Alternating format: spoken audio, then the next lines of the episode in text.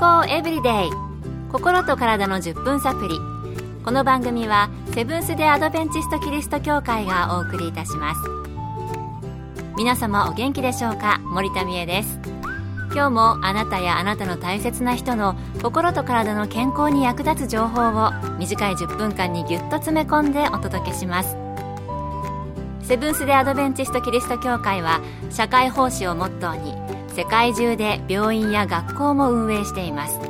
日本でも東京神戸沖縄の3カ所の病院をはじめ福祉施設などの運営を通して皆様の健康と医療福祉の発展に携わってまいりました。なおこの番組は健康情報番組で医師のアドバイスや治療に代わるものではありません。すでに投薬を受けている方また病院に通われている方はかかりつけの医師の指導のもとこの番組の情報も参考になさってください。突然ですがあなたはアトピーって聞いたことありますか？アトピーはよく子供の皮膚炎などで耳にしますよね。私の周りでもアトピーで悩まされている方がいますので私にとっては身近な病気です。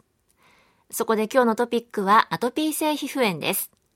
今回はアメリカのバージニア州にあるバージニア東部医科大学教授、皮膚科専門医のエドワード・プロダノビック先生のお話をお送りします。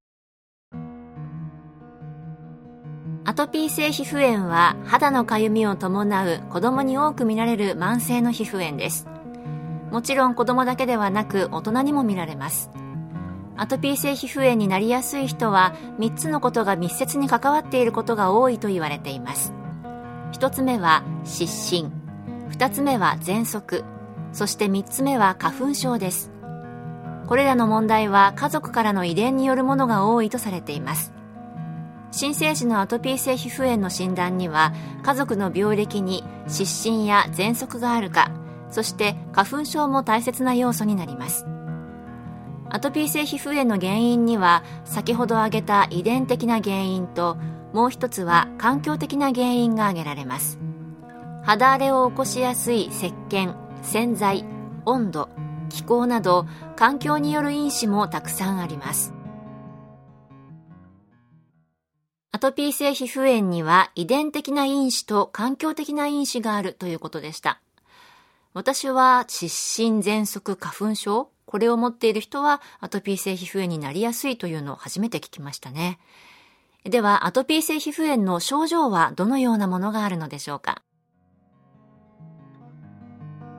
アトピー性皮膚炎の症状は人によってかなり違います。時間の経過でも変わってきますが、ほとんどの場合は皮膚が炎症を起こして赤くなります。そして皮膚に亀裂が起こり、体液が皮膚の表面に出てくることがあります。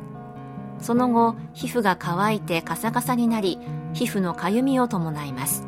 そしてまた炎症が起こり赤くなってというのを繰り返します。環境年齢人種どのようなクリームをつけていたかなどによって皮膚炎の状態や感じ方も違います。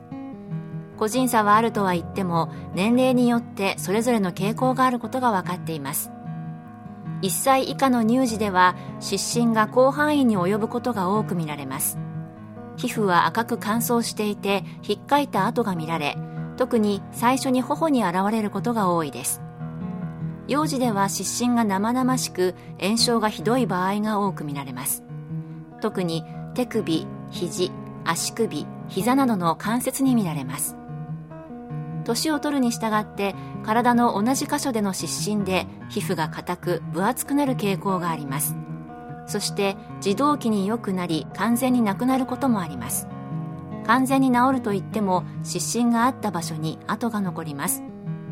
成人の場合は範囲が小さいですが手まぶた乳首関節などに見られることが多いです。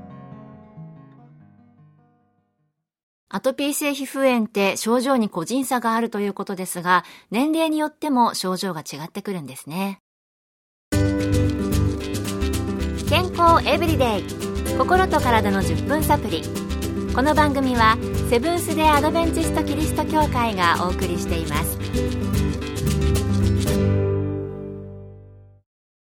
今日はアトピー性皮膚炎についてアメリカのバージニア州にあるバージニア東部医科大学教授で皮膚科専門医のエドワード・プロダノビック先生のお話をお送りしています。それでは、アトピー性皮膚炎にかかりやすい時期はあるのでしょうか？プロダノビック先生のお話です。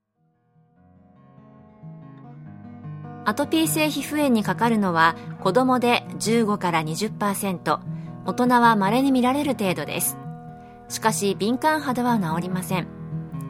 一番ひどい時期は2歳から4歳ですが徐々に良くなります10代になると大抵の場合治りますしかし農作業美容院クリーニングなど強い化学薬品を扱うところで働いている場合はアトピー性皮膚炎が悪化する可能性があります個人差もあると思いますがほとんどは年齢とともに良くなっていくということでしたただし環境などで悪化することもあるようですね。それでは最後にどのように治療すると良いのか、プロダノビック先生にお聞きしました。アトピー性皮膚炎の治療は何ヶ月も時には何年もかかることがあります。常に必要なことは香水や肌に合わない保湿クリームなどアトピーをひどくする因子をなるべく避けるということです。そしてワセリンや純粋なココナッツオイルなどの皮膚軟化剤を4時間から6時間に一度使って皮膚を守ることですまた場合によってはステロイドの軟膏を使いますまた抗生剤や抗ヒスタミン剤抗線療法などを使いますそしてひどい場合は免疫抑制剤などを使う場合があります香水でもアトピーがひどくなる場合があるんですね。また良かれと思って使っている保湿クリームがもし合わない場合は逆効果になっていることもありそうですので注意が必要です。私もそうですね、ヘアカラー剤とか整髪剤でちょっと染みちゃうなっていう、痛いなっていうのありましたので、合わないものあるんじゃないでしょうかね。